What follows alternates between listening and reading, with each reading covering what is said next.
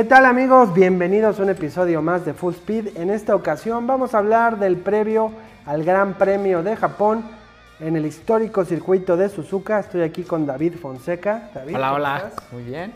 Muy bien, Alex. Pues sí, uno de los circuitos, lo mencionábamos fuera del aire, de nuestros circuitos favoritos en cuanto al trazado. Y además muchos de ustedes que, pues bueno, como fans de la Fórmula 1, el deporte motor, seguramente habrán corrido en algún simulador de carreras. Es uno de esos circuitos que pues desde hace muchos años está presente en juegos de la Fórmula 1, en el Gran Turismo, en este tipo de, juegos, de videojuegos que nos permiten este, vivir un poquito la experiencia. Entonces es un circuito que muchos de los que jugamos videojuegos conocemos muy bien, ahora sí que primera persona, lo que lo hace también muy especial verlo en pantalla. Eh, pues sí, de hecho vamos a ver aquí el trazado. Es un trazado pues un poquito diferente a los circuitos tradicionales o bueno, más, más este, contemporáneos.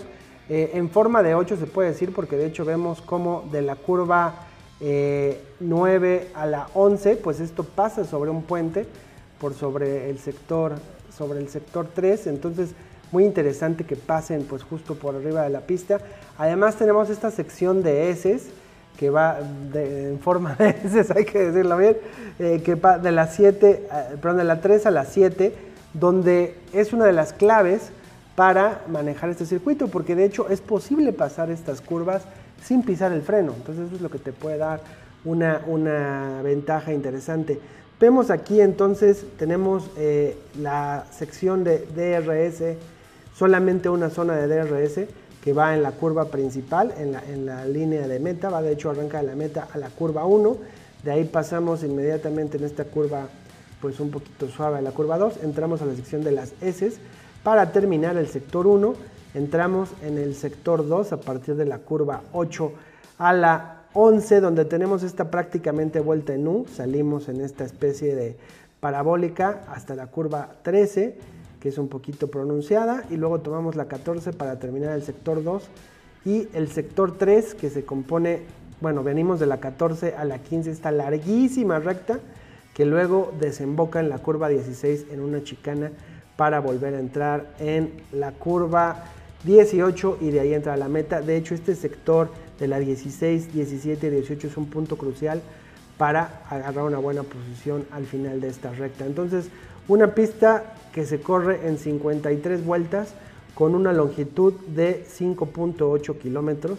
Actualmente el récord de vuelta es de Lewis Hamilton con 1 minuto 30 segundos y punto 983 décimas que se logró en el 2019.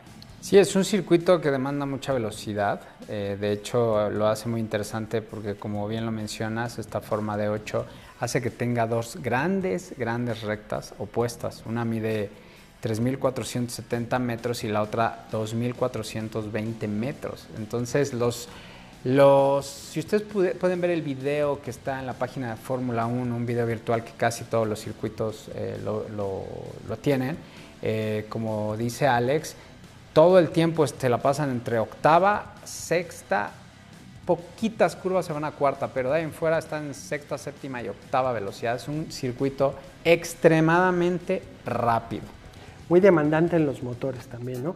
Y de hecho, pues bueno, un circuito pues también que tiene sus peligros. La última, la desafortunadamente, bueno, desafortunada muerte de Jules Bianchi, fue la, última mu muerte que se ha dado en la Fórmula 1. Sucedió en Suzuka, donde una carrera con lluvia que se corrió pues un poco más de lo que se necesitaba. Además, cuando sale la grúa, la grúa y no sacan el safety car, pues bueno, una cuestión terrible que de hecho pues llevó a varios cambios en la seguridad, en las prácticas en la pista. Un piloto muy joven que seguimos, seguimos lamentando su pérdida y de hecho pues un gran amigo de Charles Leclerc que siempre hace un tributo muy especial en esta pista para él. Y pues bueno, eh, ya viniendo la historia un poquito más reciente de Suzuka, en el 2019 fue la última ocasión en la que se corrió. Cabe mencionar que estuvo suspendida en el 20 y el 21, pues precisamente por esta cuestión de la pandemia.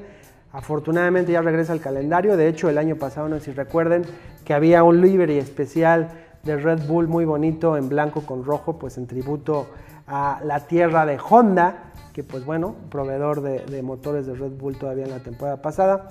Este, desafortunadamente no se pudo correr en Japón con ese livery, que de hecho se, se corrió en Turquía. También por ahí unas gorras conmemorativas muy bonitas, eh, que pues bueno, tristemente no me traje la mía en esta ocasión. Pero este, en el 2019 no fue para nada un buen año, ni para Checo ni para Verstappen. Ambos acabaron eh, abandonando la carrera eh, por contactos. De hecho, bueno, Verstappen tuvo un contacto muy temprano con Leclerc al principio de la carrera, casi de arranque, que esto pues lo vinieron pagando ambos pilotos a través de todo el Gran Premio. Eh, pues probablemente más el responsable de este impacto fue Leclerc, esperemos que no se repita. Y luego Checo, curiosamente, tuvo su impacto con Gasly. Entonces eh, Gasly ya estaba en Alfa Tauri, Checo estaba en Force India. Tienen este impacto eh, ya muy entrada la carrera y pues tiene que abandonar Checo.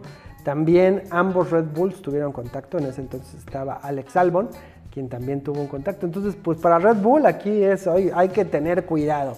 Y en esa ocasión Mercedes se coronó eh, como campeón constructor, su sexto título consecutivo, que se logró gracias a una victoria de Bottas, seguido por Vettel en segundo lugar para Ferrari y Hamilton que terminó en un tercer lugar un poquito desencantado porque lo llamaron a pits ya muy cerca del final, una decisión un poco cuestionada, pero bueno, a fin de cuentas se coronó Mercedes, bien se podría dar el caso que en esta ocasión sea Max Verstappen el que se corone este, pues ya oficialmente solamente tiene que conseguir el primer lugar y la vuelta más rápida. Se dice fácil, pero tiene su chiste.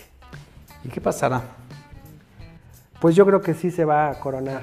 Yo tengo mis dudas. ¿Tú crees? Después del último fin de semana tengo mis serias dudas. Tengo una fuerte apuesta porque no va a ser en Suzuka. En la reseña anterior de la previa eh, pensaba que sí, podría ser, pero hoy, después de este último resultado en Singapur, creo que no lo va a tener tan, tan fácil, Max. ¿Pero crees que Ferrari sea capaz de vencerlo en, No, no creo. Yo creo que no tiene, o sea, después de, precisamente después de lo que vimos en Singapur con el duelo de Leclerc con, con Checo y ya teniendo a los dos Red Bulls ya, eh, ahora sí que en un, un poquito más parejos, ambos con el mismo piso, yo creo que va a ser difícil que Ferrari les pueda dar la pelea. Obviamente mucho dependerá de la, de la quali.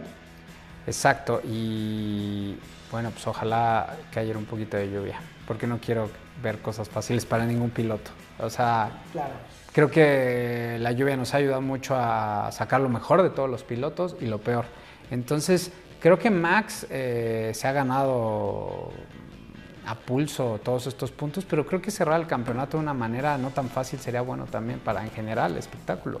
Claro, porque a fin de cuentas el campeonato ya lo tiene, o sea, no hay nadie que se lo pueda quitar, bueno, es prácticamente imposible se podría dar ahí el milagro quizá, no sé, pero eh, es ya nada más cuestión de cuándo. Y creo que sí como espectadores, pues mientras más tarde sea, pues es mejor, ¿no? O sea, si se puede aplazar un gran premio más, pues nos queda un poquito de emoción. Yo, una de las razones principales por las que deseo una coronación rápida a, a Max Verstappen, bueno, son dos. Por el lado de Max, porque quiero que sea ya campeón sin el asterisco que acompaña su primer campeonato alrededor de Abu Dhabi, que hemos hablado mucha tinta, se ha dicho mucho, hemos hablado de esa situación, yo sigo creyendo que fue totalmente válido, hay quien no, este, creo que entonces esto ya lo pondría en esta posición ya cimentada, un campeón hecho y derecho con todas las de la ley, sin ningún paréntesis o controversia, eso me gustaría por un lado, y por el otro es que también, pues ya teniendo eh, un campeón, pues ya Red Bull le puede echar toda la carne al asador a la parte de Checo Pérez y que permita que logren este 1-2 histórico eh, en el campeonato de pilotos. Sí, me encantaría también por Honda, pero la verdad no. Yo creo que sería bueno que se coronara en Austin y que Suzuka nos diera otra gran sorpresa. Pues sí, mira, de todos modos, en Austin todavía nos queda el Gran Premio de México a que le den preferencia a Checo. Pero bueno, si no gana Verstappen, dime tú quién crees que puede ser el que gane. Checo. Checo. Checo. Estás apostando victorias back to back de Checo. Checo va a ir por todo. Eh, la va a tener muy difícil porque es un circuito muy rápido. A Checo no le ha ido muy bien en Suzuka históricamente, a Max tampoco. Em, entonces, por ahí pienso que puede dar una buena batalla. Checo viene muy motivado eh, y en una de esas Russell vuelve a retomar. Los Ferrari siempre van a dar pelea, pero es impresionante cómo cae su ritmo de carrera, hace unas grandes qualis, pero en la carrera va. Entonces, y en su estrategia, pues ya sabemos cómo, cómo se la juegan. Entonces yo creo que Checo va a, ser, va a hacerse notar otra vez. Está encendido Checo y bueno, estamos hablando de dos grandes campeones como Max y Hamilton, pero sus momentos fueron terribles en Singapur, obviamente se van a reponer, pero creo que Suzuka nos va a traer sorpresas y sería maravilloso, porque desde mi punto de vista en Austin está cantada para Max, de principio a fin, se la va a llevar. Para Red Bull en general. Pues mira, me gustaría compartir tu optimismo, me encantaría ver una victoria back to back de Checo Pérez. Yo sinceramente no creo que se dé. Creo que es muy posible un doble podio de Red Bull, sí. Y pues bueno, históricamente en esta temporada pues Checo no quedaba en tercero, entonces voy a decir que 1-2 para Red Bull.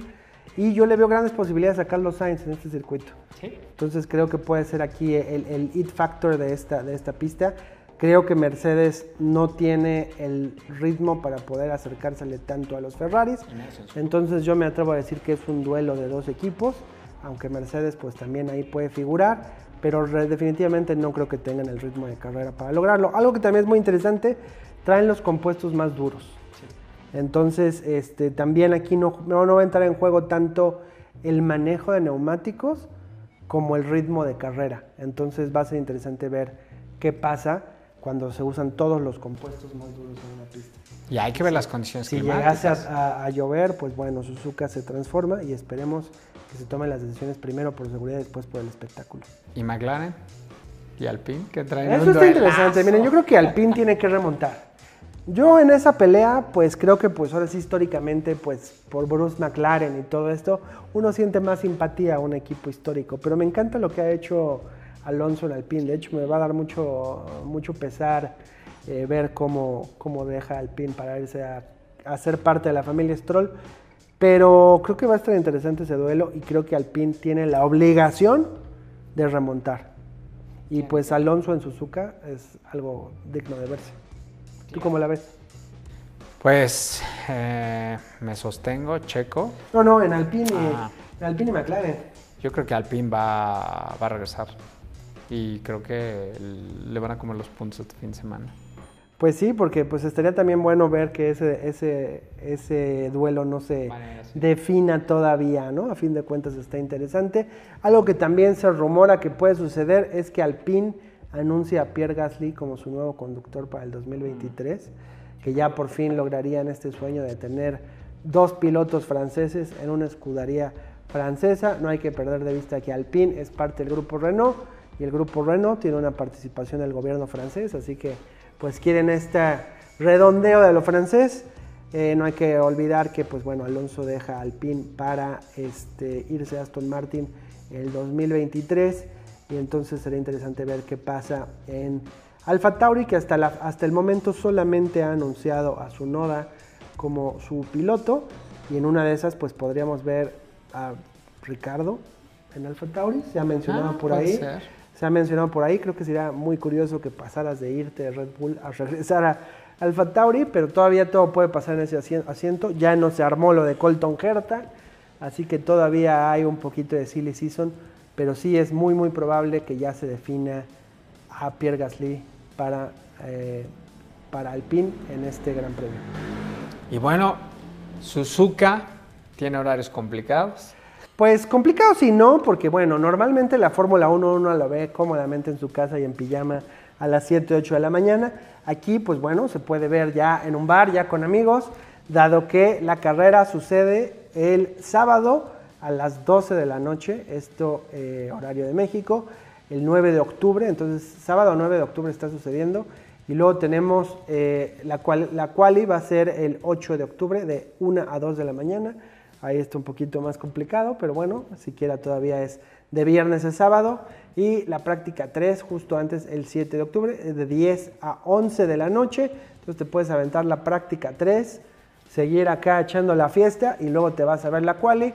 Y el jueves, bueno, tenemos el, 6, de, el 6 de octubre, comienza a las 10 de la noche, de 10 a 11 la práctica 1 para entrar a la práctica 2 de 1 de la mañana a 2.30. Entonces un horario pues un poco peculiar para, este, para estos horarios eh, de las Américas, pero luego también no hay que perder de vista que viene Austin y México, que caen los horarios justo a la hora de la comida domingo. ¿Es un pre? El momento perfecto. Sí, este es de fiesta, el siguiente de comida, entonces ya Tres por fin tenemos la oportunidad de echarnos unos tragos en la Fórmula 1. Se respeta a quien se eche sus mimosas con los grandes premios en Europa, pero sí está un poquito más complicado. Sí, pero son tan buenos los horarios, ¿eh? Sí, sí, sí, sí, están sociales. Entonces, pues bueno, no se pierdan de este Gran Premio y también los esperamos aquí después del Gran Premio de Japón para nuestro comentario, resumen análisis. Muchas gracias por acompañarnos en un episodio más de Speed. Gracias, escríbanos y les recomiendo si visitan Cancún ir a un simulador que se llama Italia Racing. Qué buena experiencia, de verdad vayan. Es un carro de Fórmula 1, te metes y manejas, está buenísimo, ¿eh? Vayan, sea, vayan. miren, la manera más fácil de poder manejar un coche de Fórmula 1. ¿Sí? Pues bueno, que estén muy bien o no olviden darle like y suscribir.